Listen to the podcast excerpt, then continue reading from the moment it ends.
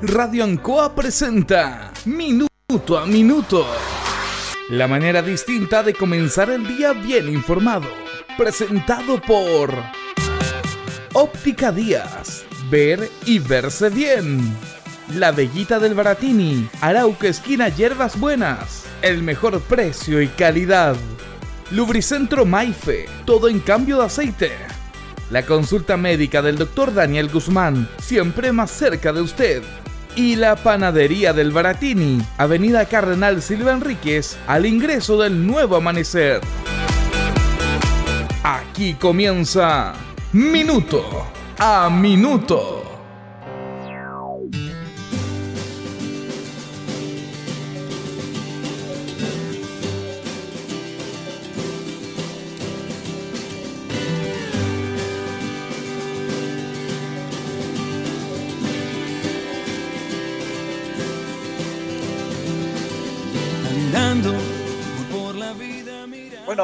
Ayer se vivió un proceso de elecciones, elecciones primarias, eh, para elegir en algunas comunas lo que tiene que ver con los cargos de alcaldes y también de gobernadores regionales. En algunos, en algunas comunas, cuando van uno más candidatos para las elecciones de alcalde, se toma la decisión de ir a una, a una primaria, que es para evitar que se nombre a dedo, como se dice, a los candidatos. Y también, como vamos a tener la primera elección de gobernadores regionales, se decidió también en algunas colectividades políticas todo lo concerniente a elegir en primaria a los candidatos que van a esta elección. Ambas elecciones, la de alcalde y la de gobernadores regionales, se efectuarán el 11 de abril del año 2021. Este proceso obviamente no tuvo eh, el impacto que tuvo el plebiscito recién pasado. Eso es un hecho, se sabía, porque son situaciones distintas. De hecho, fue muy poca gente a votar, 408 mil aproximadamente a nivel nacional. Y en lo que concierne a la región del Maule, donde se estaban las primarias para elegir a los candidatos a gobernadores regionales, votaron 32.840 en la comuna de Linares, 3.335. Por ejemplo, para el plebiscito, votaron, para ver si hay una nueva constitución, 35.880 en Linares. No se llegó al, al 10%. Pero este era un tema previsible, era un tema previsible de que iba a haber poca gente votando. Esta es una elección que tiene que ver con los partidos, pero que también es patrocinada por el CERVEL y por el gobierno. Entonces, también aquí hubo muy poca difusión, muy poca difusión. Los partidos buscaron las maneras de eh, dar a conocer a sus candidatos, pero el Estado con sus instituciones tiene una responsabilidad de difundir. Se le hizo una crítica específicamente al gobierno que se difundió poco. El gobierno decía, esto es una elección de partido. No, es una elección que está avalada por el Estado y que tiene que entregarse la mayor cantidad de difusión. No se hizo. Eh, y se da en lo que es el facilismo del mundo público, básicamente, porque el mundo privado puede hacer lo que quiera, de decir, búsquelo por internet. Es lo más fácil. Eh, vea, primero una tremenda dificultad porque las personas las, cambiaron de local de votación. Las cambiaron para el plebiscito y las cambiaron para esta elección. Eh, hubo una confusión permanente entre las personas que querían votar producto de esta situación de los cambios de locales de votación. Incluso estaban más alejados de lo tradicional. Bueno, y a propósito de tradicional, nosotros estamos acostumbrados a ir a un local de votación. Y de repente no tenemos la información, vamos al local que nos ha tocado siempre y nos dicen, no, señor, usted está en otro local. Esto pasó para el plebiscito. Ahora para esta elección pasó lo mismo. Ya no está en el local que era para el plebiscito, era en otro local. La gente al final no va. No va tiene que haber un compromiso muy grande para votar en ese sentido. Así que también es un problema de que faltó informar en este aspecto, cumplir el rol que tienen las instituciones del Estado. Yo siempre me he preguntado para qué sirven las gobernaciones. No tiene sentido, ¿cierto?, para tener un representante del presidente de la República. Pero yo puedo hacer mucho más. Aquí la gobernación provincial de Linares tenía que haber hecho un trabajo de informar a la comunidad, de informar, de colocar, estos son los locales de votación, usted va a votar de esta manera. ¿Qué le cuesta apoyar a la gente? Se dan en lo fácil, consúltelo por internet. Y no todos tienen internet, no todos manejan el internet. ¿Cuándo van a entender eso? Por lo tanto, si yo soy un rol del Estado, tengo que estar al servicio del Estado, al servicio de los que menos tienen en el sentido de oportunidades y a información. Se pudo haber colocado paletas, se pudo haber informado los medios por intermedio de la gobernación, se, se pudo haber puesto profesionales diciendo, mire, vamos a estar en tal fecha, en este lugar, si no podemos en la gobernación, porque esto de la pandemia, estamos en la plaza, y vaya y le vamos a indicar, deme su número de carnet, y le vamos a decir en qué lugar puede votar usted. ¿Qué cuesta? ¿Qué cuesta? Nada. Pero parece que a uno les cuesta mucho. Hacen lo que tienen que hacer nada más. Me parece impresentable esto, a todo nivel. Por poner un ejemplo. Hubo otra situación también que se dio en el sentido de que hubo mesas que no se constituyeron. ¿Qué quiere decir eso? Que cuando usted va a votar, tiene que haber vocales, son cinco vocales por mesa, y se tiene que constituir, tienen que estar los vocales, mínimo tres. Si no hay tres, no se puede constituir la mesa. ¿Cómo se reemplaza eso? Con las personas que van a votar primero, y que si no están más de las mesas constituidas, se le, se le deja como vocal a usted. Y eso es por ley, usted no se puede, no se puede negar y si se niega va a sufrir las consecuencias de la ley. También hubo mesas que no se constituyeron. Por lo tanto, las personas que iban a votar a esas mesas no pudieron votar porque no estaban constituidas. Ahí el CERVEL va a tener que hacer iniciaciones legales con las personas que fueron nominadas como vocales de mesa y que no fueron a ejercer su labor. Eso está en la ley también. Ahora se decía, ¿por qué no se fusionaban las mesas si había tan poca gente? Bueno, lo explicaba muy bien y nosotros sabíamos ese tema, pero bueno, aquí falta una educación cívica a todo nivel. Y decía el director del, servicio del CERVEL de que las mesas se, se, fusionan 50 días antes, no se pueden funcionar el mismo día, porque toda una logística, un aparato, un aparato, es que iban a estar pocas personas, no, es que es la ley. No se puede cambiar la ley en esa instancia y lo que se podían haber juntado algunas mesas, pero siempre y cuando sobraran o estuvieran constituidas los vocales en otras mesas y que se traspasaran a, esas mesas que se juntaran. Tampoco se podía hacer. Pero dentro de todo se constituyeron más del 90% de las mesas. Tampoco hubo una gran fuga. Y eso pasa siempre. Así que también hubo una dificultad en ese aspecto. Y reitero, todo esto tiene que ver con una educación cívica. Todavía nos falta eso. Hay una responsabilidad primero de los ciudadanos, de nosotros, de informarnos de esto, pero también hay una responsabilidad de los entes que tienen que informar, que tienen que dar a conocer en qué consisten los procesos eleccionarios. Primero los candidatos, obviamente, se tienen que dar a conocer, pero también el Estado, con todo su aparataje, para informar respecto a qué significa esta elección.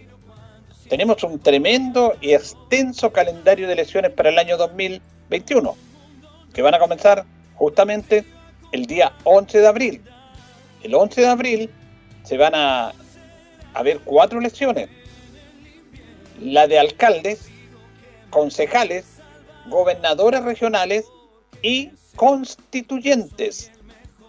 Esos cuatro eh, elecciones se van a dar el próximo día 11 de abril. Por ejemplo, y vamos a este tema, ya se eligieron a los candidatos a gobernadores regionales por el sector del oficialismo, Iván César Muñoz de la UDI y George Bordachar de Renovación Nacional. George Bordachar sacó un 52.73 de los votos, con 6.509. Estas cifras de votos varían, por eso damos los porcentajes, porque siempre hay un porcentaje que está ahí, pero que no varía la, elección propiamente tal. 52.73 para George Bordachar, 47.27 para César Muñoz. Eh, ahí, en ese aspecto, entonces el ganador fue George Bordachar, de Renovación Nacional. Por el lado, podríamos decir, de la, de la oposición, eh, Unidad Constituyente se llamaba, eh, salió electo Cristina Bravo. Ella es core de Curicó, fue gobernadora también en un tiempo, obtuvo un 41.41. Fue bastante eh, amplio el triunfo de ella. En el sector del oficialismo fue más estrecho. Incluso en determinado momento César Muñoz estaba sobre George Bordachar, pero al final Bordachar repuntó y ganó a César Muñoz. Cristina Bravo 41-41. Paulo del Río, que es de constitución del Partido Radical, Cristina Bravo de la Democracia Cristiana, 30.16 Pablo del Río, Rodrigo Hermosilla, que es del Partido Socialista, que es de acá de Linares, 24.29 y Alberto Martínez, 4.15. Cristina Bravo tuvo un amplio triunfo eh, en el sector de la oposición. Por lo tanto, estos dos candidatos que salieron electos en esta primaria van a estar en la papeleta del 11 de abril para gobernador regional. George Bordachar y Cristina Bravo. De los dos va a salir el nuevo gobernador o gobernadora regional. Ahora, se dio lo que se esperaba, que los locales ganaran donde tenían que ganar. El Mosilla ganó lejos en Linares, Cristina Bravo ganó en Curicó, Bordachar ganó allá también y César Muñoz en Talca. Del Río tuvo una muy alta votación, ¿eh? él es de Constitución, tuvo una muy buena votación, salió segundo con 30.16, él también es consejero regional. Entonces, el Maule Norte nuevamente a la cabeza de esto. Siempre hemos hablado del Maule Norte, y específica y puntualmente en la ciudad o la comuna de Curicó, porque aquí el gran ganador de esto fue Curicó, porque los dos candidatos ganaron. Ganaron allá, ganaron en toda la región. Acá ganaron otros candidatos, pero en la suma total de los votos salió electo Curicó con sus dos representantes. Y bueno, Talca no ganó, ganó César Muñoz ahí. Aunque lo de Talca es, es relativo porque no Talca es fuerte la centro izquierda, el progresismo. Siempre ha ganado ahí el progresismo. No, la derecha nunca ha ganado en Talca. Incluso cuando fue presidente Piñera las dos veces, Piñera perdió en Talca. Por lo tanto, no iba ningún candidato de centro izquierda. El que más cercano era Pablo del Río, pero él es de Curicó, perdón, es de Constitución. Pablo del Río es radical. No iba un candidato fuerte de la centro izquierda por Talca. Porque yo le aseguro que si va uno fuerte, gana. Gana.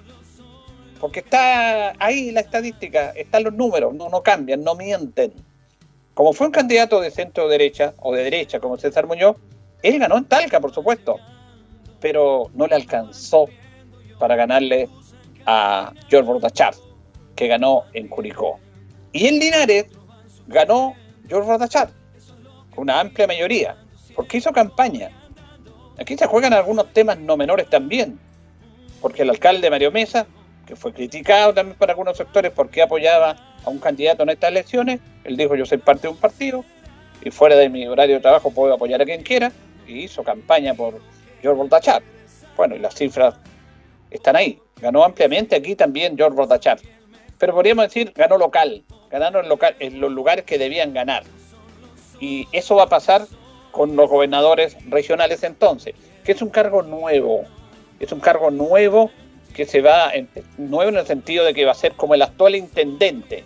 Pero la diferencia es que va a ser electo por la comunidad. Nos preguntaban algunas personas qué pasa con los gobernadores. La figura del gobernador provincial ya no va a existir a partir del próximo año. Eso va a ser un delegado eh, presidencial. ¿Qué es lo que tiene que ver? Porque reitero, la labor de un gobernador, la verdad que tiene pocas atribuciones, no tiene recursos, es como coordinar nada más a los organismos del Estado propiamente tal. Aunque las personas que están en estos cargos le tienen que dar una impronta. Eso pasa en todas las situaciones, en todos los cargos. El gobernador regional va a tener que ver básicamente con la distribución de los recursos de la región, pero también va a haber un delegado presidencial al lado del gobernador, pero la figura del gobernador va a ser más fuerte, más potente, primero, porque va a tener el respaldo electoral. No va a ser un delegado, va a ser una persona elegida por la ciudadanía el delegado presidencial en el aspecto regional va a tener que ver con los aspectos de seguridad pública, de temas protocolares, de coordinación con el presidente, con los CEREMI, pero el gobernador va a tener que ver con la distribución de todos los recursos de la región del Maule. El gobernador y ahora el intendente el que pone en tabla los puntos importantes para la destinación de los recursos. Si no lo coloca en tabla el intendente, es difícil que un recurso, un recurso pedido por cualquiera de las comunas de la región salga adelante. Bueno, eso es lo que va a hacer el gobernador y no va a tener que rendirle cuenta al presidente de la República. El delegado sí, pero él no. Él va a tener que estar, rendirle cuenta a la comunidad, a la, a la ciudadanía y a la región. Por eso es importante esto. Claro, lamentablemente la gente no sabe, porque si usted hace una encuesta o hace consulta y le preguntan gobernador regional, mucha gente, ¿qué es lo que es esto? Incluso lo confunde con los gobernadores provinciales. Por eso decimos que falta una educación cívica en nuestro país, eh, inclusive algunos no han querido, bueno, quitaron la educación cívica de, la, de las mallas curriculares. Eso es uno de los aspectos importantes que se dieron este fin de semana. Ya sabemos entonces que George Bordachar y Cristina Bravo salieron electos para ir a ser el próximo gobernador regional o gobernadora regional, depende de quién gane, 11 de abril. También una noticia importante que se dio este fin de semana es que se aprobó el presupuesto de la nación, con hartas discusiones ahí en el Parlamento, inclusive hasta el fin de semana, y también en el aspecto de salud se subió el per cápita, se levantó el paro. Recuerda que había un paro en toda la salud primaria en todo Chile. Los CEFAN no atendían, atendían para temas de emergencia. Ya se levantó el paro en una comunicación oficial y se logró 8 mil pesos de per cápita. Estaban en 7.300, el gobierno había dicho 7.400, era muy poco lo que, lo que estaba dando, seguía el paro. Esto fue muy, se presionó mucho de parte de, la, de los gremios, de las bases, y al final se llegó a una cifra de 8 mil pesos. Eso es muy importante porque el per cápita es quien financia la salud primaria en las comunas. En Linares, por ejemplo, el per cápita se financia no por un presupuesto municipal, no alcanza, se financia por el per cápita, por ese subsidio. Cada persona inscrita, usted, su madre, su hermano, su familia, su amigo, todos estamos inscritos en los CEFAN, en los antiguos consultorios, tanto en San Juan de Dios, Valentín Leteliero, Carbonilla, Luis Navarrete Carbacho. Ellos inscriben a una persona y por cada persona inscrita se le paga una cifra, lo paga el Ministerio de Salud, en el fondo del Estado. Y esa cifra era de 7.000 y tanto, ahora va a ser de 8.000 pesos. Multiplique usted por la cantidad de personas inscritas. En Linares son cerca de 80.000 son cerca de 500 millones de pesos que van a estar a disposición. Con eso se pagan los profesionales de la salud, se paga el personal, médico, enfermera, nutricionista, de todo. Los insumos, porque los, exámenes para usted son, son gratis, pero tienen que pagarlo. Los remedios, las atenciones, los programas, y no daba, porque cada vez tienen más obligaciones en ese aspecto. Por lo tanto, es una buena noticia de que se haya aprobado el presupuesto y que el per cápita se haya aumentado a 8 mil pesos. Eso es, eso es un triunfo también, tenemos que decirlo, de los gremios, porque la oferta del gobierno era mínima y se avanzó bastante. ¿Qué hubiera pasado si no hubiera paro? Eso es lo que nos preguntamos siempre. ¿Por qué tiene que haber temas de presión para poder lograr esto? Y finalmente, en este inicio de semana y término de mes, porque hoy día es bien especial, porque el primer día de la semana y es el, es el último día del mes de noviembre, hoy día la Comisión de Trabajo va a empezar a trabajar y Constitución el tema del el 10% del proyecto del gobierno, que fue aprobado en el Senado y que pasó a la Cámara de Diputados. Y si no se hacen indicaciones, se estaría votando el miércoles a más tardar pero ya han aparecido algunas voces de algunos parlamentarios que van a hacer indicaciones. Se sigue insistiendo en que no se pague impuesto a las rentas de menos de 2 millones y medio de pesos. Sobre eso sí, pero menos no. El gobierno dice que tienen que pagar los que ganen 700 mil pesos hacia adelante. En Chile, las personas que tienen un sueldo de 700 mil pesos mensuales, menos de 700 mil pesos, no pagan impuestos a la renta, no pagan impuestos. Porque las personas pagan impuestos, todos pagamos impuestos de lo que compramos, eso es el IVA. Pero las rentas están sometidas a impuestos en Chile y en todo el mundo. Es la manera que se financian los gobiernos, si no, no habría plata. Por lo tanto, las personas que ganan menos de 700 mil pesos no pagan impuestos. Entre 700 y un millón y medio se paga un impuesto, que cerca del 2%. Se va pagando un impuesto. Entre un, millón y medio y dos millones y medio, 4%. Y así se va, se va avanzando hasta llegar a un 27%. En Chile las personas que más pagan son las que más ganan y pagan un 27% de su sueldo. Un tema que vamos a hablar luego, pero está muy interesante. Bueno, el gobierno, en esta propuesta del segundo retiro del 10%, manifestó de que todos tienen que pagar impuestos, desde los de 700 mil hacia arriba. Van a tener que pagar impuestos en relación al retiro del 10%, de acuerdo a las rentas que ganen. Un grupo de parlamentarios está diciendo no, esto tiene que ser de 2 millones y medio hacia arriba y de 2 millones hacia abajo, no se paga impuestos. Y se va a hacer una indicación respecto a ese tema. Ahora el gobierno inclusive ha dicho que si ellos, porque el ministro de Hacienda no transan esto del, impuesto, que si se hace esa indicación el gobierno va a ir al TC nuevamente, al Tribunal Constitucional.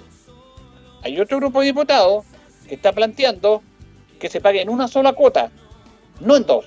Esas se llaman indicaciones al proyecto que viene del Senado aprobado, la Cámara lo puede aprobar tal como viene y se va y se despacha o se le hacen indicaciones.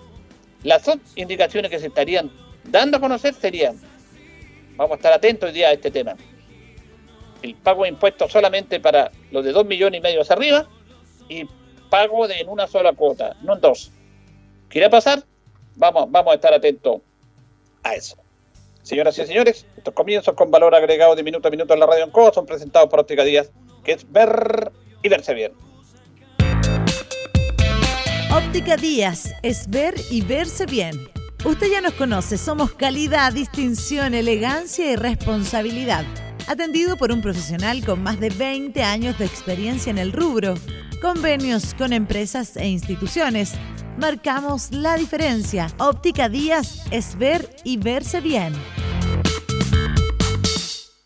Muy buenos días, gusto de saludarlos. Estamos listos para comenzar la última misión del mes lunes 30 de noviembre, minuto a minuto, en Radio Ancoa. Minuto a minuto avanza el día, la semana, los meses, los años, la vida. Don Carlos Agurto, como siempre, está en nuestra coordinación. Hoy día saludamos a la Andrea y a los Andrés, que están de nomástico. Es el día 335 del año ya. Tenemos 11 grados de temperatura en la ciudad de Linares. Vamos a tener una máxima de 29 despejado. Un día como hoy, 30 de noviembre del año 1828, se crea la provincia de Aysén, una extensa zona de más de 100.000 kilómetros cuadrados y mucho más grande que algunos países europeos y algunos de Centroamérica. Posee flora y fauna variada, bosques y selvas impenetrables, ríos, caídas de agua, ventisqueros, lagos. Partió con un solo departamento, Aysén, y después se le agregaron Chile Chico y Coyhaique. Desde el año 1974 su territorio conforma la undécima región de Aysén del general Carlos Ibáñez del Campo. En el año 1865, suicidio de José Miguel Pareja, almirante y jefe de la escuadra española mientras operaba en el Pacífico. Durante el conflicto con Chile, se suicidó ocurrió a bordo de la nave Villa de Madrid, luego de informarse sobre la captura de la goleta Covadonga integrante de su, escuadra. Pareja estuvo aquí en la sorpresa de Yerbafuena, ¿recuerdan ustedes? Un día como hoy también eh, se fundó el club Audas Italiano. ¿Qué me dice? En el año 1910. En el año 1920 se instruye por parte de la Dirección General de Prisiones el Día del Vigilante. Hoy día es el Día del Vigilante o como conocemos el Día del Gendarmen.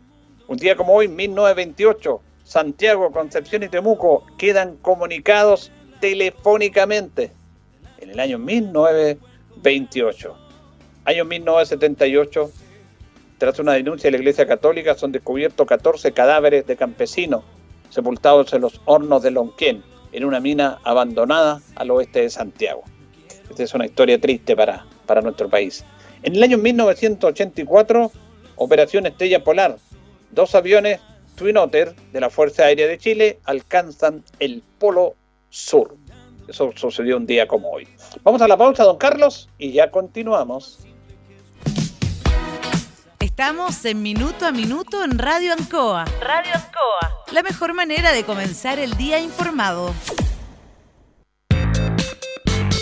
La consulta médica del doctor Daniel Guzmán siempre más cerca de usted. Se atiende por FONASA, ISAPRE, DIPRECA, CAPREDENA y particular. Se hace lavados de oídos. El doctor Daniel Guzmán lo espera en Kutmoller 333 frente a la plaza. Lubricentro Maife, todo en cambio de aceite. Le dejamos su vehículo como nuevo. Personal calificado, una atención cercana, convenios con empresas e instituciones. Maife, el lubricentro de Linares, ubicado en Esperanza 633, entre Lautaro y Yumbel. La panadería del Baratini, el mejor pan, tortas, pasteles, brazos de reina de nuestra propia elaboración. Abarrotes, cecinas, frutas y verduras. El mejor precio y la mejor calidad. Lo esperamos en Avenida Cardenal Silva Enríquez, al ingreso del nuevo amanecer. Estamos a su servicio. Óptica Díaz es ver y verse bien. Usted ya nos conoce, somos calidad, distinción, elegancia y responsabilidad. Atendido por un profesional con más de 20 años de experiencia en el rubro, convenios con empresas e instituciones. Marcamos la diferencia. Óptica Díaz es ver y verse bien.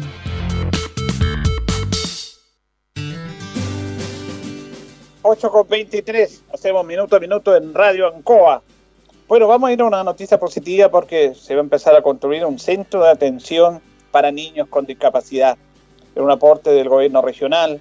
También está la Fundación CAP, que preside Félix Jiménez de la Universidad Católica del Maule. Eh, el aporte del gobierno regional, 517 millones. Está su presidente Rafael Ramírez. Y el intendente también dio a conocer esta noticia. Estas son noticias positivas cuando la plata, la inversión se invierte, valga la redundancia, en esto, en apoyar a los niños de, con discapacidad. Es una atención temprana para, para apoyarlo y para prevenir esto. Escuchamos al intendente que se refiere a este centro de atención temprana en el Maule. Bueno, efectivamente, muy contento y agradecido de la invitación de, de la Fundación ya que este es un proyecto que fue aprobado en forma unánime por los 20 consejeros regionales y aquí viene a marcar un antes y un después, no solamente en el aporte económico que hizo el gobierno regional, sino que el tremendo aporte que la Fundación le va a entregar y se va a hacer cargo de una problemática que hoy día vivimos que son los niños en atención con problemas de atención temprana. Aquí va a marcar el cómo se va a trabajar desde una visión desde el gobierno para ir potenciando este tipo de iniciativas. Así que y es fundamental trabajo en conjunto con la Universidad Católica que va a sacar profesionales especializados en el área de la atención temprana. Por lo tanto, desde el gobierno regional seguiremos fortaleciendo y apoyando este tipo de iniciativas porque aquí vienen a cumplir el objetivo que todos queremos, que es mejorarle la calidad de vida a todos los habitantes de la región del Maule. Claro, y justamente Félix Jiménez, que es el presidente de la Fundación CAS de la Universidad Católica, se refiere a esto y agradece el apoyo del gobierno regional. Bueno, eh, lo dijimos en varias oportunidades, el agradecimiento tremendo de parte de la Fundación, de la Universidad y de la Corporación Escuela Especial España para ese generoso aporte que los hace partner en, este proyecto, ¿ah? porque siempre hemos hablado que es un proyecto regional y es el primero en la región del Maule y el primero en Chile, lo cual también les decía el orgullo que sentimos de presentarle a nuestras autoridades un proyecto de esta magnitud inédito eh, que llega a satisfacer la necesidad tremenda que tienen las familias que eh, eh, nace un hijo con algún tipo de discapacidad. Bueno, tal como lo decía Félix Jiménez, esto es un, es un caso único en Chile, es una iniciativa única, es una tremenda inversión, así que es muy importante que se junte la autoridad, la universidad, para apoyar a los niños con discapacidad.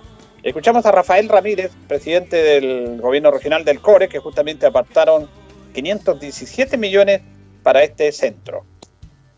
Eh, por supuesto que sí. Eh, mucha gente se ha preguntado si lo que hace eh, esta institución hoy día y que ha hecho un largo tiempo en la historia dentro de nuestra región y sobre todo en la ciudad de Talca se contrapone a lo que hace la Teletón. Por supuesto de que son complementarias y así lo hemos entendido desde el gobierno regional, los consejeros regionales, para poder hacer este aporte de más de 500 millones de pesos para implementación, compra de equipo y sobre todo lo que a nosotros como consejeros regionales nos preocupaba, el, poder acercar el servicio, la atención que hace, que hace el, el CAT eh, Maule. Eh, acercarlo a los sectores rurales, a las comunas más apartadas de la región. Recuerden, la gente que nos escucha en, nuestro, en, sus hogares, que los recursos que nosotros aprobamos cada vez son recursos de ustedes, son recursos de todos los maulinos. Y nos preocupaba, por supuesto, de que todos los maulinos se vieran favorecidos con los recursos que nosotros aprobamos hace un tiempo atrás.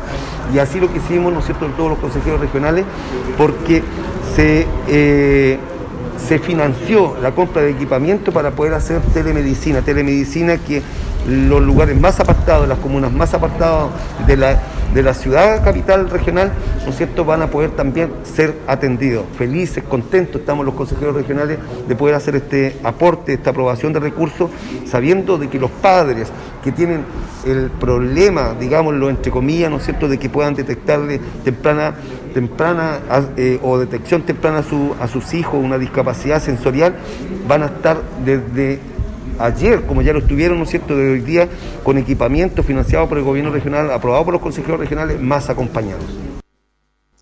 Eso es una noticia importante y buena que hay que destacarla indudablemente. Cuando se destinan recursos para esto, bien. Bueno, y seguimos con destinación de recursos porque la SUBDERE entregó aportes importantes para cuatro comunas de la provincia de Linares, Parral, San Javier, Linares y Villalegre.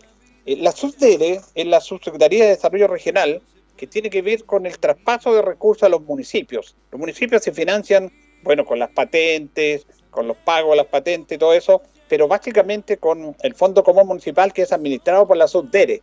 La SUDERE entrega los recursos a las 345 comunas del país. Recuerde usted que del pago de los permisos de circulación es básicamente este aporte, otro aporte basal que entrega el gobierno también. Por ejemplo, cuando usted saca la patente, un 33 punto y tanto queda acá y el otro 66 se va al Fondo Común Municipal. Y después se hace una redistribución. Las comunas más ricas aportan a las comunas que menos recursos tienen, se redistribuyen estos recursos. Y se entregaron justamente recursos. Vamos a escuchar a la gobernadora, a la gobernadora de la, de la provincia, María Claudia Jorquera, que se refiere a estos aportes para las cuatro comunas de la provincia. Visita de nuestro subdere, ¿no es cierto?, aquí en la región del Maule, Carlos Rosa, quien gentilmente vino a una reunión solicitada para poder abordar proyectos que estaban pendientes y que sabemos que de una otra manera van a beneficiar a comunas de nuestra provincia. Como lo señaló, el caso de Parral, Linares, Villalegre y San Javier fueron cuatro de las, de las comunas que hoy día van a poder contar eh, con proyectos que en definitiva van a permitir también generar mano de obra, que yo creo que eso también es fundamental. Eh, son alrededor de 230 los millones de pesos que van a ser destinados en estas, en estas cuatro comunas y que tienen que ver con distintas temáticas, con contratación de asistencia técnica, ¿no es cierto? Mejoramiento de sedes sociales, diseño especialmente aquí en Linares para lo que es Palmilla y el sector de las hornillas y otros, de estudios de eh, soluciones sanitarias, que eso es bastante importante y bastante anhelado por los sectores rurales. Así que agradecemos eh, la gestión que se ha venido haciendo y esperamos que el próximo año también haya nuevos proyectos para nuestra provincia. Bueno, 230 millones. Y vamos a escuchar a Carlos Rosas. Carlos Rosas es el jefe regional de la Subdere que da a conocer la inversión de estos recursos. Efectivamente, eh, traemos recursos frescos. Nuestra subsecretaría eh, ha decidido financiar cuatro proyectos de acá de la provincia de Linares, que son en la comuna de Villalegre, San Javier, Parral y Linares que van destinados, eh, los montos ascienden en más o menos a 230 millones de pesos la suma de estos cuatro proyectos, los que van a ir en beneficio primordial, obviamente, de toda la comunidad, especialmente de las comunas a las cuales fueron eh, aprobados estos recursos. Tenemos el proyecto en Villalegre, que es la contratación de asistencia técnica para el municipio de Villalegre, donde van a ellos, con esta contratación de los profesionales técnicos, poder generar y elevar proyectos para que en un futuro nuestra subsecretaría, como otros organismos del Estado, puedan financiar ¿cierto? la creación de los proyectos que ellos levanten. En San Javier tenemos el mejoramiento del áreas verdes de la villa del bosque, que va a ir para hermosear ¿cierto? la comuna de San Javier. Y el de Linares con Parral, el de Parral, el mejoramiento de un área verde de la sede social de la población sur de Chile que era un proyecto emblemático que estaba eh, siendo eh, presentado y que tenía mucha importancia por parte de la alcaldesa Paula Retamal. Y el de Linares es el, diseño de las soluciones de saneamiento sanitario para los sectores de la Palmilla y los sectores La Hornilla, que era también un, proyecto que bastante eh, anhelaba, ¿cierto?, el alcalde acá de la comuna. Así que trajimos muy buenas noticias. Estamos acá en, presencia con la gobernadora para comunicárselo a toda la comunidad y especialmente a la provincia de Linares. Esos recursos entonces para las cuatro provincias perdón, para las cuatro comunas de la provincia, en la cual está Linares también, a través de la Subdere, 230 millones. Bien, antes de ir a la pausa, recordemos que vuelve la segunda división esta semana y ahí vuelve a jugar Deportes Linares, toda una segunda rueda en la cual se va a jugar la permanencia. El miércoles a las 6 de la tarde juega frente a Deportes Concepción. En el inicio de la segunda rueda juegan en Talca. Y ayer ya el técnico dio a conocer que hay dos jugadores que se van a incorporar. Son tres, falta uno que lo van a decidir ahora. Están ya listos para ser parte del plantel en la segunda rueda. Oscar Hernández, que fue un jugador que eh, nació en la Unión Española, incluso estuvo la Unión Española campeón del Cotosierra, después estuvo en Antofagasta, en Barnechea, ahí se nos perdió un poco Oscar Hernández y vuelve y va a estar acá en Deporte Linares, un volante con mucha experiencia.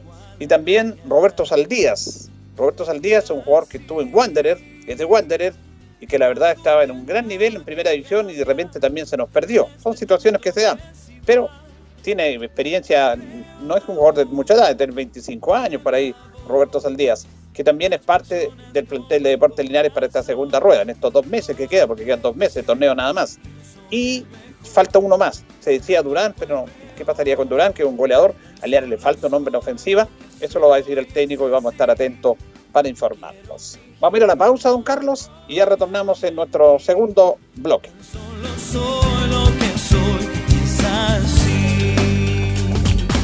La hora en Ancoa es la hora. Las 8 y 33 minutos. ¿Qué nos mueve a estar cerca de ti?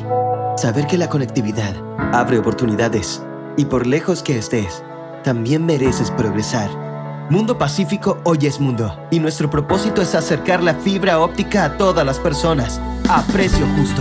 Fibra simétrica de 600 megas más TV HD, 28,690 pesos por 12 meses. Contrata llamando al 600 9100 900. Bases en www.tumundo.cl. Mundo, al alcance de todos.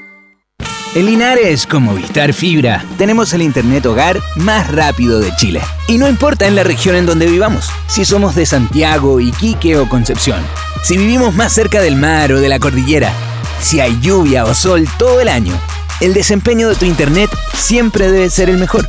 Como el de Movistar Fibra, el Internet hogar más rápido de Chile. Verificado por Speedtest. Entra a movistar.cl y contrata hoy Movistar Fibra en Linares. Movistar Chile es un país expuesto a diversas amenazas. Es por esto que la Oficina Nacional de Emergencia te recuerda que, en caso de abandonar el área a evacuar, lleves siempre tu mascarilla. Además, a tu kit o mochila de emergencia, agrégale elementos sanitarios para evitar contagios y toma todas las precauciones necesarias durante la evacuación. Recuerda que la pandemia aún no acaba y protegernos es tarea de todos. Te invitamos a seguir estas recomendaciones. Un mensaje de la Oficina Nacional de Emergencia. Mientras tanto en el WhatsApp de los vecinos... Vecinas, ¿quién se nota para las actividades? Hola vecinos, cualquier datito de pega se agradece. Buenas tardes vecinos, hoy pasamos a buscar las donaciones. Así es vecino, porque en Espacio Urbano somos más vecinos que nunca. Por eso creamos el programa Vecinos con Experiencia para Adultos Mayores y además grandes iniciativas que apoyan a toda nuestra comunidad. Conoce más en espaciourbano.cl y en nuestras redes sociales. Espacio Urbano, el mall de los vecinos. En CGE queremos entregarte información importante. La crisis sanitaria por COVID-19 ha afectado económicamente a muchas familias y empresas. Recuerda que si tienes dificultades con el pago de tu cuenta, contamos con distintas alternativas y facilidades para que puedas ponerte al día. Regístrate hoy para acceder a los beneficios de la Ley de Servicios Básicos. Te esperamos en www.cge.cl. Juntos con energía. Are you talking to me? Huh? Are you talking to me? Are you talking to me? Sí, te hablo a ti. Porque con apps ilimitadas no vas a quedar hablando solo. Compra la nueva bolsa prepago WOM con 4 gigas más video y redes sociales ilimitadas a solo 2.990 por 7 días. WOM, nadie te da más. Bases y condiciones en WOM.cl.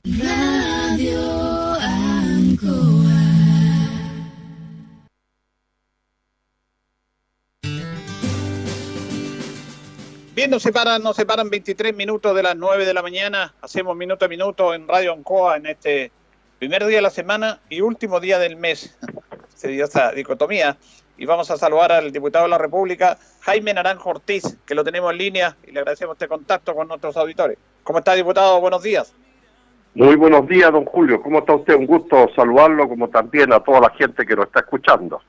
Bueno, hay varios temas que conversar, eh, diputado, pero obviamente quería preguntarle primero por el, se aprobó el presupuesto de la Nación, hay varios aspectos importantes y, también uno que nos estaba preocupante ante el paro de la salud primaria, el aumento del per cápita. ¿Qué nos cuenta de eso? Efectivamente, el día sábado tuvimos una sesión en la Cámara de Diputados para finalmente despachar el presupuesto a la Nación, donde, como usted lo señala muy bien, uno de los aspectos relevantes era aumentar el per cápita de salud ya que eh, la propuesta original del gobierno era bastante baja, 7.100 y algo pesos, y claramente estaba muy lejos de las expectativas nuestras y particularmente del personal del área de la salud. Y se movilizaron reclamando por un incremento más relevante e importante.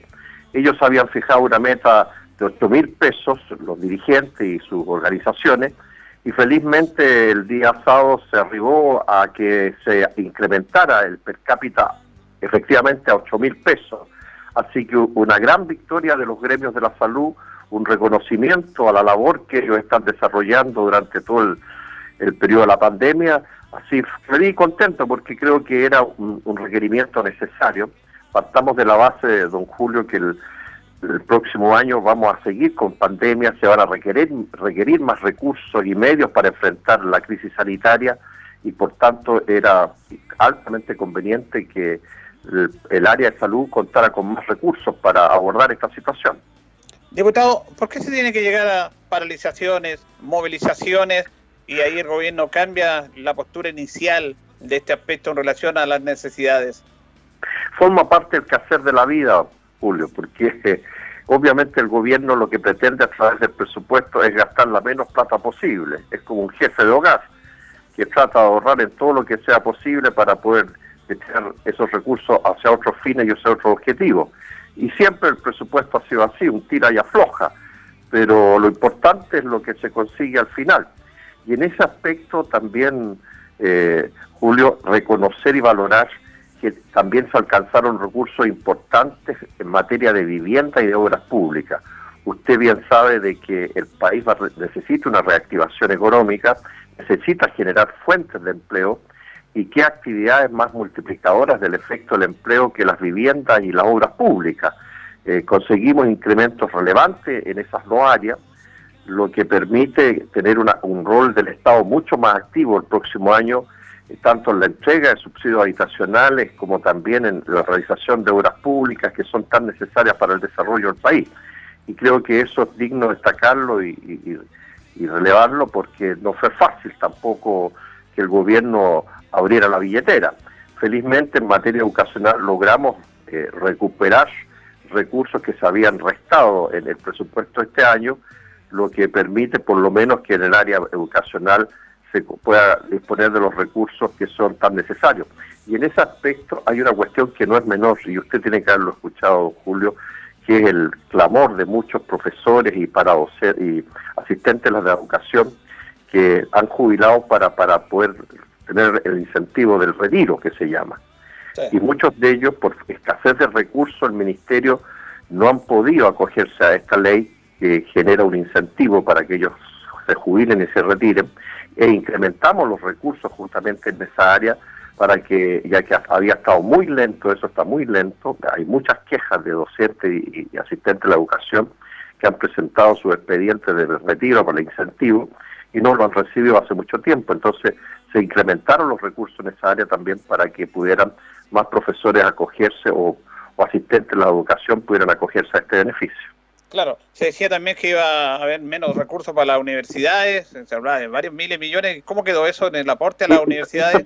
No recuperar eh, eh, un, aporte importante para las universidades. se, un tira y afloja ahí en materia educacional y finalmente eh, la merma fue muy menor a lo que estaba contemplado en un principio, que eran alrededor de 42 mil millones de pesos.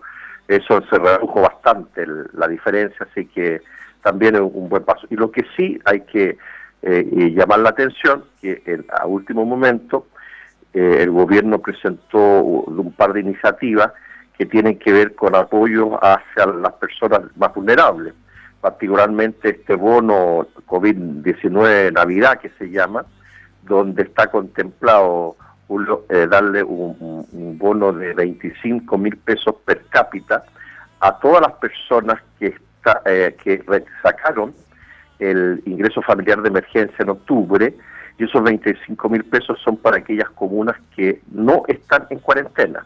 Es decir, todas las comunas que no están en cuarentena, cuyas personas o familias hayan, eh, se hayan beneficiado en octubre con el pago del, del aporte del ingreso familiar de emergencia, van a recibir un bono COVID-19 Navidad per cápita de 25 mil pesos. Es decir, si en esa familia son cuatro miembros, eh, van a recibir 100 mil pesos y esto va a ser un pago automático. Y las comunas que estén en cuarentena, ellas van a tener un bono COVID-19 de Navidad de 50 mil pesos por cada miembro eh, de, que esté integrado en la ficha social de hogar. Es decir, si fueran cuatro, también serían 200 mil pesos, de, recibirían este bono Navidad. Ahora, evidentemente, Julio, uno entiende de que eh, haya diferencias desde el punto de vista sanitario entre comunas que están en cuarentena y, comunas que no están en cuarentena. Pero hay que reconocer que la cesantía y la falta de trabajo golpea a ambas, a ambas comunas casi por igual. ¿Por qué señalo esto, Julio? Porque también el, el ingreso familiar de emergencia, el aporte del ingreso familiar de emergencia, también lo aprobamos en el presupuesto, pero para, solamente para las comunas que están en cuarentena que son alrededor de 50 comunas en todo el país, que son las únicas comunas que van a poder recibir el pago del ingreso familiar de emergencia eh, por un periodo más amplio. Y, claramente esa discriminación, esa manera arbitraria de, definir entre comunas que están en cuarentena y, y comunas que no están en cuarentena, creo que no es bueno, porque usted mismo es testigo en nuestra provincia, en nuestra región, que las comunas que no están en cuarentena están viviendo una situación de falta de trabajo, de empleo, porque fue muy fuerte el golpe que sufrieron las economías regionales y locales. Y, claramente hay gente que todavía le ha costado mucho encontrar trabajo, reinsertarse en el campo laboral, y claramente les sería de mucha utilidad poder recibir el, el aporte del ingreso familiar de emergencia, pero lamentablemente el gobierno hizo esta discriminación, esta separación solo las comunas que están en cuarentena van a recibir el aporte del ingreso familiar de emergencia. Yo voy a seguir luchando para que este se haga más amplio, más extensivo y que la variable cesantía se tome en consideración porque creo que es la que determina si la gente necesita o no necesita plata. O sea, la, ciudad de Linares, básicamente en nuestra zona, va a recibir solamente un bono de 25 mil pesos. El, bono Navidad, claro, y prácticamente toda la provincia. IFE no. ¿Ah? El IFE no. El IFE no, no lo vamos a recibir el IFE en, en la provincia de Linares porque no hay eh, comunas que estén en cuarentena en la provincia de Linares. Y, y, tengo entendido que en la región del Maule, si no me equivoco, no hay ninguna región que, comuna que esté en cuarentena, así que en la región del Maule no se va a recibir el ingreso familiar, el aporte del ingreso familiar de emergencia y el bono COVID Navidad va a ser para toda la región de 25 mil pesos per cápita, es decir, por cada miembro de familia que esté registrado en la ficha social de hogar, y no de 50 mil si es que estuvieran en cuarentena. Bueno, muy clara la explicación del diputado Jaime Naranjo. Diputado, le pregunto por el otro tema también, que hoy día vamos al, a la Cámara de Diputados, porque el gobierno salió con la suya de, vetar el, proyecto de la Cámara de Diputados del retiro del 10%. Se tuvo que aprobar, obviamente, el del Senado que envió el gobierno, pero se pasa a la, a la, a la Cámara, a las comisiones. Creo que quieren hacerse algunas indicaciones. ¿Qué pasa para explicarle a la comunidad qué va a pasar a partir de ahora? Mire, eh, Julio, lo importante que a pesar del esfuerzo de los gobiernos de obstruir, de obstaculizar, de ponerle dificultades al proyecto que nosotros aprobamos en la Cámara de Diputados, de que la gente pudiera retirar el 10% de la AFP por segunda vez sin devolución de dinero, sin pagar impuestos, pagarlo solamente en una cuota que tuviera un carácter universal, es decir, que nadie quedara excluido. Ese proyecto, esa reforma que nosotros mandamos a la Cámara de, aprobamos la Cámara de Diputados y que se aprobó en el Senado, fue rechazado en el Senado, pero curiosamente el proyecto del gobierno que eh, establecía un monto de retiro menor al previsto por nosotros, que establecía la devolución de las plata, que establecía discriminación, es decir, no era para todo, que eh, eh, se pagaba en dos cuotas, eso fue todo rechazado, es decir, el proyecto del Ejecutivo prácticamente quedó en la firma del presidente de la República, como digo yo, porque ¿qué es lo que aprobaron los senadores? Aprobaron que el monto de retiro es el mismo que nosotros aprobamos en el proyecto que salió en la Cámara de Diputados, es decir, un mínimo de 35 unidades de fomento y un máximo de 150 unidades de fomento. Segundo, aprobaron lo mismo que nosotros establecimos en la Cámara de Diputados, que no hay devolución de las plata. Tercero, que tiene este carácter universal no deja a nadie afuera, es decir, la gente que está en el área pública o en el área privada se puede acoger a retirar su segundo 10%. Es lo único que hay discrepancia con lo que nosotros aprobamos en la Cámara de Diputados es en el pago de los impuestos, que es una discusión que la vamos a tener esta semana en la Cámara porque nosotros somos partidarios que no haya pago de impuestos.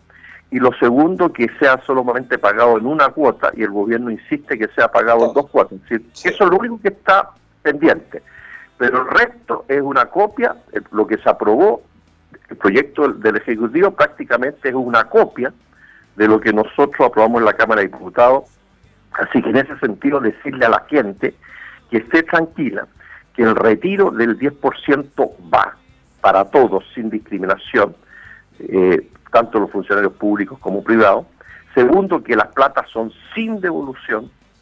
Y eh, eh, Tercero, que este monto es el mismo que nosotros aprobamos, es decir, 15 unidades, 35 eh, unidades de fomento, perdón, para el mínimo, 150 para el máximo. La gente que tiene menos de 35 unidades de fomento puede retirar toda la plata.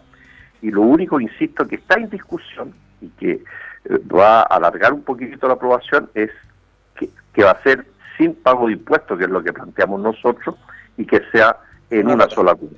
Esas son las indicaciones que se van a hacer, porque por ahí también el ministro manifestó que si se aprobaba esto, la indicación de no pagar impuestos, él iba a mandar al, al TC otra vez esta situación.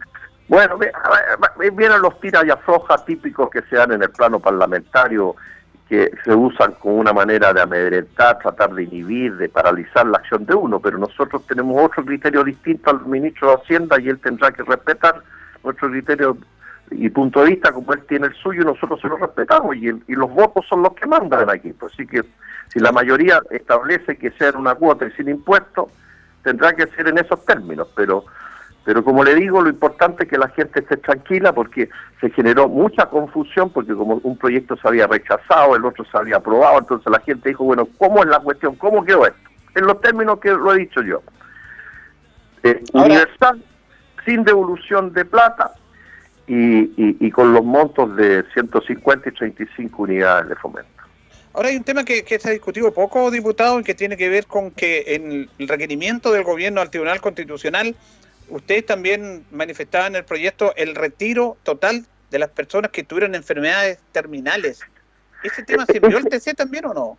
No, no, eso no ha ido al TC porque felizmente, y esta vez el gobierno se acogió a esa iniciativa, todavía se está discutiendo ese proyecto en julio, no ha sido descartado. Qué bueno que me recordó estas cosas, porque hay mucha gente que, que dice, pucha, se acordaron del retiro del 10% y se olvidaron de las rentas vitalicias y de las enfermedades catastróficas. No, no nos hemos olvidado ni de uno ni de otro. Tanto el proyecto de las enfermedades catastróficas, donde la gente van a poder retirar el 100% de sus ahorros y donde una comisión técnica o el médico tratante va a determinar que es una enfermedad catastrófica, esa persona va a poder retirar sus recursos. Eso todavía está en discusión en el Congreso. Y el de las rentas vitalicias, para que la gente que tiene rentas vitalicias y no está escuchando, tampoco nos hemos olvidado de ese tema, que también está en discusión esta semana ambos proyectos. Así que no nos hemos olvidado de esos dos temas, don Julio, ni el de las rentas vitalicias, ni el de las enfermedades catastróficas. Solamente que han tenido una tramitación más lenta que, lo, que el otro proyecto del retiro del 10% generalizado. Perfecto, o sea, muy claro, como siempre el diputado Naranjo, le agradecemos que explique a la comunidad esto. Y finalmente, bueno, ayer hubieron las primarias, eh, lamentablemente el candidato de Linares, el PC, ganó acá, como era lógico, Rodrigo Mosilla, pero eh, Curicó se llevó a los dos candidatos para gobernadores regionales, diputado. Sí, lo que pasa, don Julio, que eh, lamentablemente, digámoslo con claridad, hubo muy poca difusión de, de, esta elección de primaria. Era la primera vez que se hacía de tal manera que es entendible, que se genera confusión, porque la, gente decía, pero si tenemos gobernadores provinciales, ¿por qué ahora vamos a tener otro gobernador? Entonces hubo poco. Y lo otro que claramente las maquinarias municipales, hay que ser franco en esto también, operaron en todo su esplendor. Es decir, hay aquellas comunas donde eh, los alcaldes eran de, de determinado partido y el candidato era del mismo partido, obviamente que las municipalidades operaron con todo y, y la respuesta nuestra fue tal como nosotros teníamos previsto, que el Dinar en el Maule Sur Rodrigo ganara eh, con cierta ventaja, pero lamentablemente no teníamos municipios en, en, en el norte, norte, tampoco los teníamos en el sur, para ser franco, y, y, ahí nos pasaron la planadora y, y, lamentablemente se perdió Rodrigo, que creo que hubiera sido un excelente gobernador regional, una persona que tiene experiencia, que está preparada, que conoce la región mejor que nadie, es consejero regional y ya está empapado, interiorizado de lo que es la región, de lo que la región requiere, pero bueno, la vida tiene estas estos detalles que a veces se gana o a veces se pierde, pero él hizo una gran campaña, con mucho entrega, con mucho compromiso y, y se valora el, el, apoyo que recibió y toda esa gente que quiso ir a votar y no la dejaron votar porque lamentablemente eh, Julio eh, lo que pasa es que para que la gente entienda el, el, en las elecciones de primaria quien hace la fusión de las mesas es el CERVEL sí. y después que él ha hecho la fusión de las mesas antes de la elección no se pueden, por ABC razones, volver a fusionar las mesas. Es decir, si una mesa 19 o 20 no se constituyó, no es que usted le diga ahí en el momento de la votación. Fusionémoslas, no se puede. Y, y, fusionémoslas con otras, no. Solamente se pueden.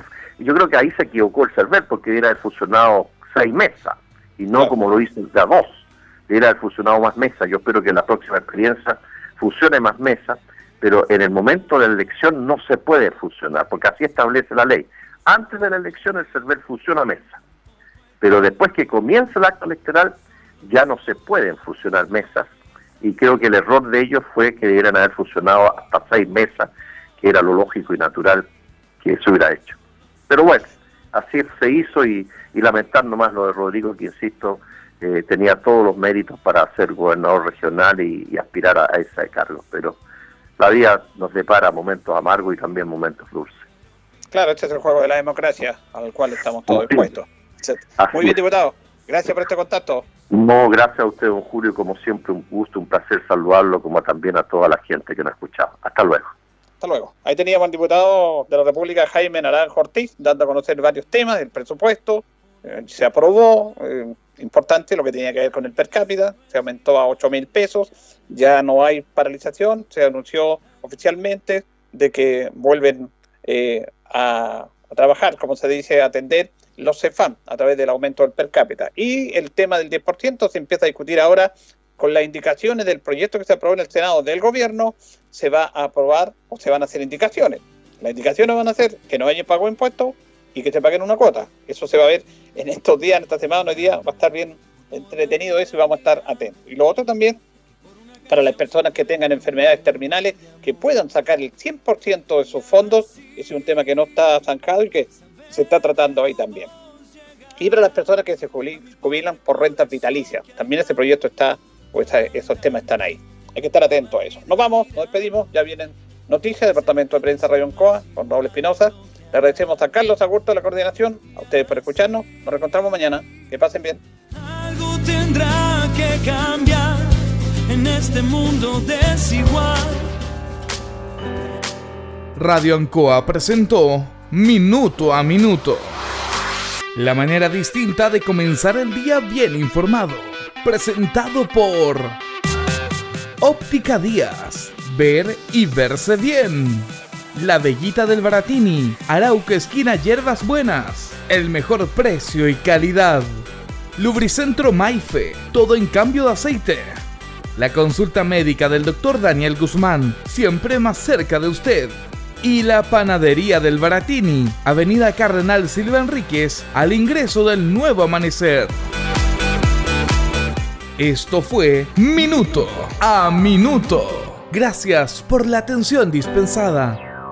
Pensada.